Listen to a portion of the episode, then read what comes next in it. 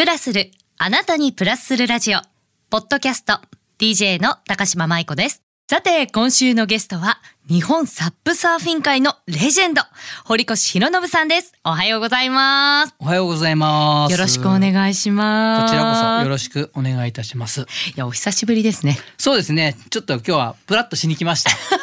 ようこそはプラスル なんでね、はいありがとうございます。いや、そんなね、ダジャレも聞いた 堀越さんの、あの、プロフィール簡単にご紹介させていただきます。はいえー1970年生まれ。運送業有限会社堀越商運の社長でありながらプロのサップサーファーでお子さんもサップサーフィンで活躍されていますとのことなんですけれども本当にちょっとごめんなさいねざっくりの説明ではあるんですがはい。今年ね海開きしてもういよいよ夏来た本番だみたいな感じでいろいろと盛り上がってますし、はい。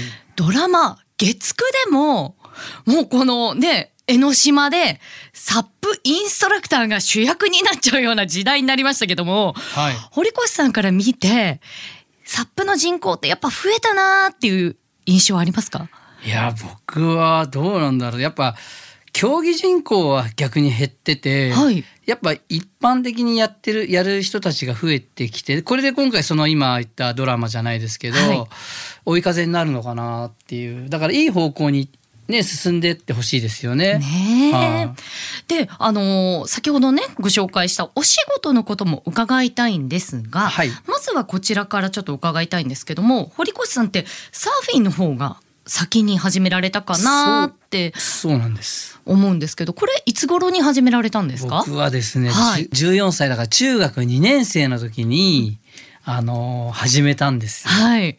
きっかけは？きっかけはですね まあ本当若い頃はちょっとやんちゃなことばっかしてて しすぎてもうなんかこうやることがなくなっちゃってでなんかたまたまちょっと、まあ、近所のお兄ちゃんがサーフボード持ってて、はい。でそれでちょっと借りてやったらもうあくだらないことはやってられないと思ってこれが僕の生きる道だみたいな感じでもうそっから海はまにはまってしまって一緒に行こうってたんだけど行ってくれなくてそのお兄さんが。で誘っときながら。そうそれでねだからもう見よう見まねでみやって、はい。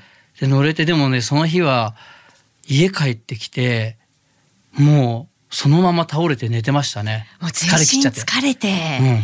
その頃はサーフィンをされてる方っていうのは多かったんですか？人口結構多かったですよ、うん、やっぱ第二次ブームだったのかな。そのぐらいでしたね。で特に湘南でしたもんね。そうです。ねえ。でここからプロのサーファーになろうっていうふうに実際目指されたんですか？そうです。やっぱもう大好きで大好きでしょうがなくもうやるならやっぱプロサーファーになりたいっていう夢も持ってすごいや一生懸命一生懸命やってその頃はまあ前はだから横浜にやっぱ住んでて、はいそれで電車で通ってたんですよ。でもっと上手くなるにはもうそこに住まなきゃダメだぐらい思って冬沼海岸ってところに引っ越しをして、うんまあそこまでやってきてましたね。ど真ん中に行かれたわけですね。そうですね。はい。で実際にどうでした？プロの。まあ慣れる自信もあったしというかああったんですけど、はいい、ろいろなまあタイミングが悪く結局なんか挫折することになっちゃったんですよね。あーまあ諦めざるを得なくなってしまって、まあそれで一回こう海から3年ぐらい離れましたね。結構離れたんですはね。でもまたこの海に戻ってきた。それはなんででしょう？なんだろうやっぱ呼んでくれたのかな？海が海が呼ばれてうんそれでだからまた戻ったら別はい。に普通にまたサーフィンが全然できるんですよね、あー。ちょっと体力がやっぱ落ちてたんですけど、でもまあそこからまあ考え方変えてじゃあサーフィンでアマチュアでじゃあちょっとまあ全国大会とか目指そうかなと思ってそういうふうにやっていましたね。そこから今度はサップサーフィンに、はい。まあ、あとはサップに出会うっていうことがあるかなと思ったんですけども、こちらはどういうふうにして出会ったんですか？それもサーフィンで結構もう全国大会でも優勝とかもしてたりしてたんですよ。あすうん。でもうなんかこう全てに飽きてきちゃったというか でやりきった。うん、それでトレーニングでじゃあちょっとサップってやってみようかなと思って、一回でも知り合いに借りてやったらその日立てなかったんですよ。えサーフィン、はい。あそっか。サーフィンは波に乗ってる瞬間だけど。うんほら腹ばいになってこう、はいはい。ねこうパドリングってするんですけど、はい。サップは立っってほら漕ぐじゃないですか、はいそれ漕ぐなんてことしたことないから。はいまあ、およく言うオールパドルなんですけどパドルを持って漕ぎ方なんて分かんないですし 漕げないんですよ本当に。本当ですか？でもう全然もう、ああ向いてないなって思ったんですよ。はいはいでもその後ちょっと時間経ってからなんですけど大きい波とかの練習でサップをやろうと思ってトレーニングとして始めたんですよ。そしたらなんかもう本当にまたハマってって。そしたらまあそのサップもちょうど日本でこう流行りいろいろ流行りだして全日本大会っていうのももう始まってちょうど盛り上がったんですよね。そのタイミングに僕もが入れて。で1年目はちょっと全然僕もまだ力不足でダメだったんだけど2年目3年目ってどんどんもうめきめきじやっぱ実力をつけて。はいはい。でやっぱ3年目で、まあ、全国大会を優勝あ三年目で。できましたね。はいしかも優勝。はいはい。すごいな。でちなみになんですけどもこのリスナーの皆さんは、はい。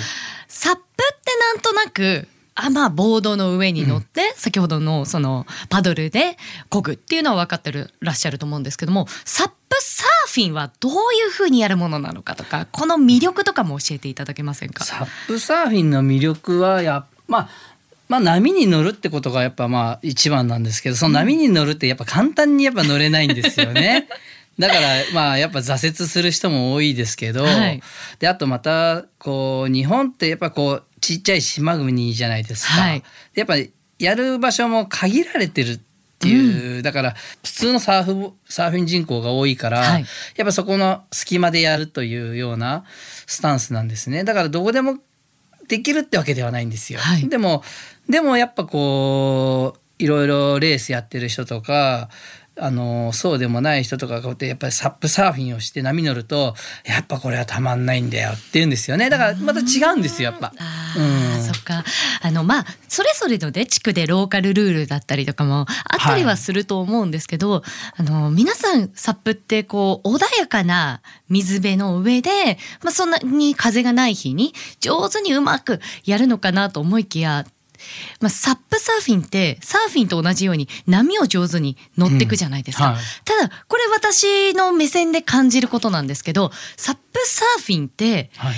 その波を自分でめちゃくちゃ操るっていうイメージがあるんですね。ウォールを使ってこうターンをそれぞれの選手が得意技で見せ方がすごく違う。まあサーフィンも。ね。あそうですそうです。うん。はい。サップのそのなんでしょうこうエキサイティングなところが見れるうんっていうのも魅力じゃないかなと思うんですけど、ここってやっぱり練習の時に工夫されたりとかしたんですか？えもちろんだからもう常にやっぱその当時コンペティターの頃はやっぱもう常に頭の中でもう試合のこと考えてでやっぱ練習も例えばよくサーフィン好きな人とかは朝風がない時間楽しむんですけど、うん。もう僕はあえてそういうことは一切やらないでもう午後のはい。風が吹いて例えばもう誰もがやらないような状況をやったりとかだからそういうことをして悪条件の中で練習するっていう意識でずっとやってましたね。なんかあの自分を追い込むタイプですかね。追い込むでもやっぱ勝つにはそうやってやらないと多分無理ですよね。確かにそれはありますよね勝ち上がっていくと時間もだんだん遅くなってきますんで、その条件っていうのも厳しくなりやすいじゃないるですかし体力も落ちてくるじゃないですか。はいでやっぱそこのコントロールも必要ですよね。うんでもうだから本当に思うようにだから行かない。僕はだから本当世界大会でデンマークに行った時、はい。やっぱその時は本当に7位まで行けたんですけど素晴らしい。もう本当にねなんかこうなんでいつも決まる技が決まんないのっていう何なんですかねやっぱあそこの緊張なんでしょうね。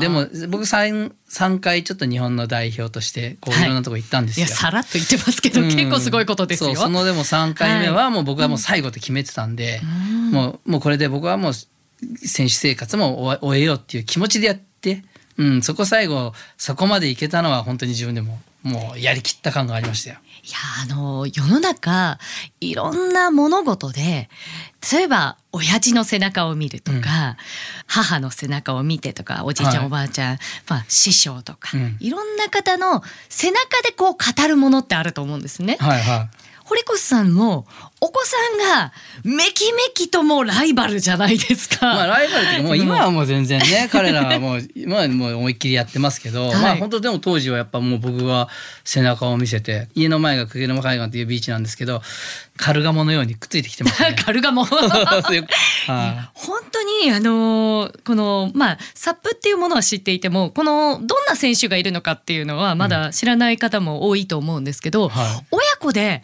活躍されてる方もすごく多いじゃないですか。はいはい例えば今ね日本の選手とかだとあの荒木さん親子とかねすごいですよね。うんねえでもその年齢関係なく親子で現役で頑張れるとかもしくはこう後押しするっていう形でできるスポーツっていうのもすごいですよね。まあそこが本当にサーフィンうん、まあサーフィンもほらサップサーフィンも一緒だと思うんですけどやっぱ、はい。今ってやっとこう親子で楽しめる時代になってきた。やっぱアウトドアを楽しむ。やっぱ親子でキャンプをするとかすごいいい時代になったじゃないですか。はい。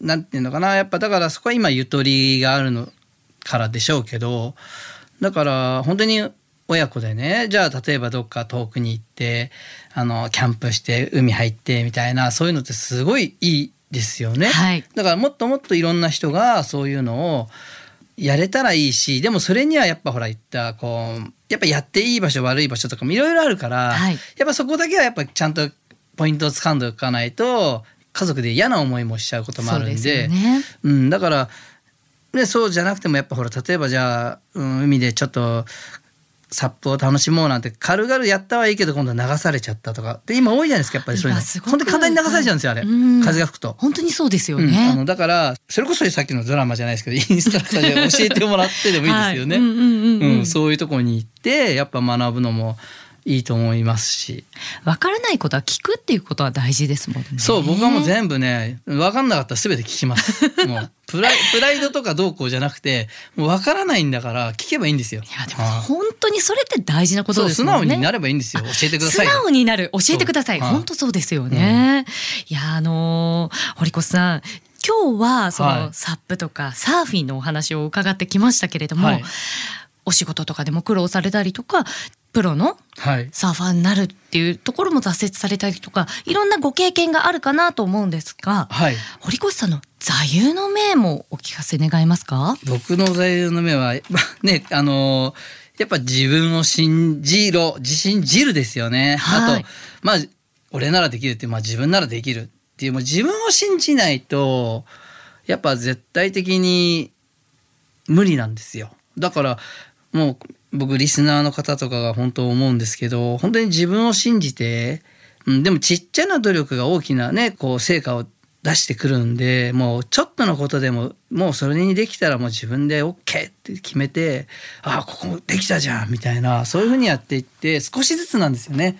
もう最初から大きくなれる人間なんていないんで。積み重ね？うん。ですかね、いやでも本当に自分を信じるって素晴らしいことですよね。うんでも信じないとやっていけないです。本当に。はい。大事なことってことですね。で今週はね本当にあのサップサーフィンのことたくさん伺いましたが実はこの日本で、プロのリーグも立ち上げてらっしゃるということで、こちらは来週伺いたいなと思うので、はいよろしくお願いいたします。はいわかりました。堀越博信さんでした。ありがとうございました。はいありがとうございます。